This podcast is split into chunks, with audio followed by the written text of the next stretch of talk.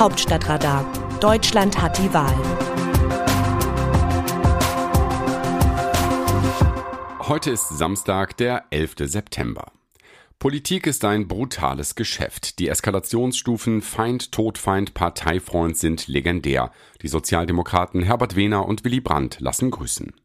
Und später einmal werden auch die aktuellen Vorsitzenden der Schwesterparteien von CDU und CSU Armin Laschet und Markus Söder in der Liste der Beispiele auftauchen. Wobei Laschet seit seinem Sieg über Söder im Kampf um die Kanzlerkandidatur viel mehr Prügel bekommt als umgekehrt. Die CSU schlägt in diesem Bundestagswahlkampf derart auf ihren Frontmann ein, dass die SPD sich vornehm zurückhalten und die eigenen Umfragewerte genießen kann. Ebenso das Geschenk von CSU-Generalsekretär Markus Blume mit seinem jüngsten Spiegel-Interview zum CSU-Parteitag in Nürnberg an diesem Wochenende. Wie zum Elfmeterpunkt schritt er nach der Vorlage durch diese Frage. Umfragen sagen, mit Markus Söder als Kanzlerkandidat würde die Union klar vorne liegen. Da müssen ihnen doch die Tränen kommen. Mit Anlauf zimmerte Blume mit dieser Antwort den Ball in Laschets Tor. Natürlich stünden wir mit Markus Söder besser da. Das tat weh. Heulen können aber bald beide Parteien, denn wer so offensichtlich den eigenen Mann beschädigt, schießt ein Eigentor. Jedenfalls glaubt Blume kein Mensch mehr, dass es ein Versehen war. Bedauert hat er danach die Missverständnisse, die Geschlossenheit von CDU und CSU hat er betont und vom CSU-Wunsch gesprochen, dass Laschet Kanzler werde. Es schüttelt einen beim Zuhören. Und da Blume das Sprachrohr von Söder ist, den er romantisch kitschig den Kandidat der Herzen nennt, ist auch dessen Stoßrichtung klar.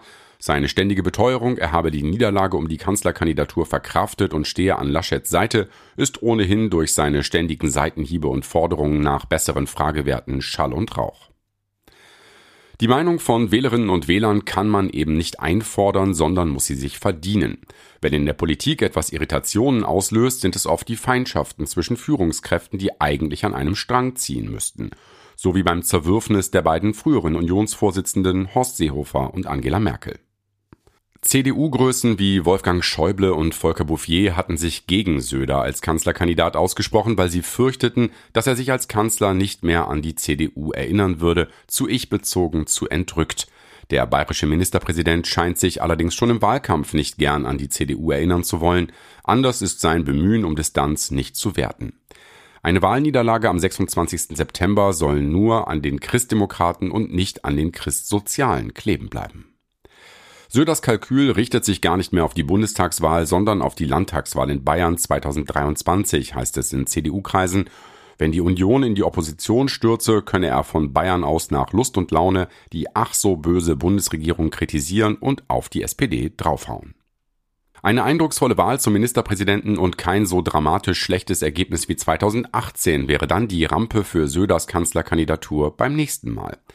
Erinnern wir aber hier einmal etwas genauer an die CSU. 37,2 Prozent hatte sie vor drei Jahren in Bayern geholt. Es war das schlechteste Ergebnis seit 1950.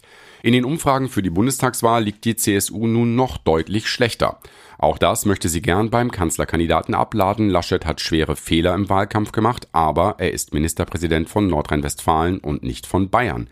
Wer Bayern regiert, daran erinnern sich die Bürgerinnen und Bürger dann schon. Aus dem Wörterbuch Politsprech Deutsch.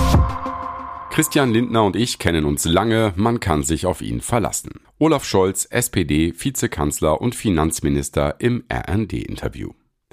Übersetzt heißt die Äußerung des SPD-Kanzlerkandidaten, die FDP ist für mich ein Koalitionspartner. Da Christian Lindner aber die Fantasie für eine Ampel fehlt, wie er gern sagt, bemüht sich der Sozialdemokrat nun darum, eben diese anzuregen.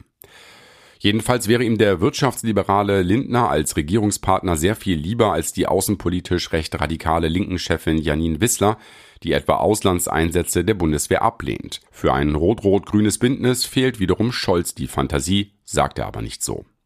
Er schließt eine solche Koalition nicht aus, weil es zum einen einen SPD-Parteitagsbeschluss so vorschreibt und er sich zum anderen diese Hintertür offen halten will. Denn bevor er nicht Bundeskanzler werden würde, dürfte er zu Gesprächen auch mit den Linken bereit sein. Dass er seinen politischen Konkurrenten Lindner aber für verlässlich hält, ist das bisher deutlichste Zugehen von Scholz auf die FDP. Wie sehen die Leserinnen und Leser die Lage? An dieser Stelle geben wir Ihnen das Wort. Detlef Rilling aus Scharbeutz zu Merkels letzter Bundestagssitzung als Abgeordnete. Was da als Sturm im Wasserglas ablief, hätte einem Kurt Schumacher, einem Thomas Dehler, einem Gustav Heinemann, einem Helmut Schmidt und einem Heiner Geißler und einem Peter Glotz nur ein müdes Lächeln abgerungen. Letzterer, der leider 2006 viel zu früh starb, sagte noch auf seinem Sterbebett, ich war ein Fechtmeister und ein Sänger. Seine Worte berühren mich immer, wenn ich an ihn denke. Und was berührt die Menschen heute, wenn sie diese Weichspülerdebatten im Bundestag anhören? Ich sehne mich nach Herbert Wehners Sie Düffeldaffel Sie und auch Kurt Schumachers Worte über Adenauer, Bundeskanzler der Alliierten. Sie haben wehgetan, aber der Entwicklung der parlamentarischen Demokratie in diesem Land gut getan. Angela Merkels Du meine Güte tat niemandem weh und niemandem gut. Es kann nur besser werden. Martin Worpenberg aus Hannover zum Kommentar zum Bahnbahnsteig. Wann immer ich eine Sekunde meiner kostbaren Restlebenszeit an den Gedanken verschwende, meine nächste Reise mit der Bahn zu machen, fallen mir diverse Desaster meiner letzten Bahnreisen ein. Sitzreservierung nicht möglich, Zug fällt aus oder ist Stunden verspätet, verpasster Anschluss, Ausfall der Klimaanlage, Signal- oder Weichenstörung wegen Hitze oder Kälte, der Bahndamm brennt, es ist Schnee gefallen. Gerade dann will ich ja sicherer mit der Bahn fahren. Und jetzt diese außer Rand und Band geratenen Alpha-Tiere, die ihre jeweilige Profilneurose auf dem Rücken der Fahrgäste im Personenverkehr und auf dem Rücken der Wirtschaft im Güterverkehr austragen. Wegen vergleichsweise geringer Unterschiede zwischen Forderung und Angebot. Jegliche Überlegung aus Umweltgründen, das Auto abzuschaffen und in Zukunft die Bahn zu nehmen, endet somit immer mit dem gleichen vorhersehbaren Ergebnis nach spätestens 0,01 Sekunden. Hossein Panani aus Oldenburg zum Hauptstadtradar vor einer Woche. Ich bin mir sicher, dass Sie sich genauso wie viele andere Zuschauerinnen und Zuschauer Gedanken gemacht haben, wie man Frau Gafari Trost spenden und darüber hinaus helfen kann. Auch wenn es nur ein kleiner Tropfen sein mag, zusammen mit vielleicht vielen anderen Zuschriften, die Sie und Kolleginnen und Kollegen von Ihnen erhalten, mit der Bitte, die Gedanken des Mitgefühls und Gebete des Beistands für Frau Gafari und ihre Landsleute an Sie weiterzugeben, mag dieser Tropfen vielleicht Teil eines lindernden Wassers für ihre tiefen Wunden sein können. Georg Streubel zum selben Thema. Normalerweise schaue ich mir Formate mit Herrn Lanz nicht mehr an, weil sie phasenweise doch schon sehr von der deutlich spürbaren Besserwisserei des Moderators geprägt sind. Das war in diesem Fall anders. Mich hat diese Sendung, in der Herr Lanz zurückhaltend war und nicht ständig dazwischen geredet hat, sehr berührt. Sie war empathisch und ich denke, sie hat auch die schweren und schwersten Versäumnisse der Regierungen in Amerika, der EU und der NATO mehr als deutlich gemacht. Frau Sarifa Ghaffari hat es verstanden, diese mit eindrucksvollen und sehr hintergründigen Worten und Gesten zu untermauern. Ich persönlich vertrete die Auffassung, dass die Aufarbeitung dieses politischen und militärischen Desasters mit großer Wahrscheinlichkeit nicht vollumfänglich stattfinden wird. Das wäre ein weiterer Skandal.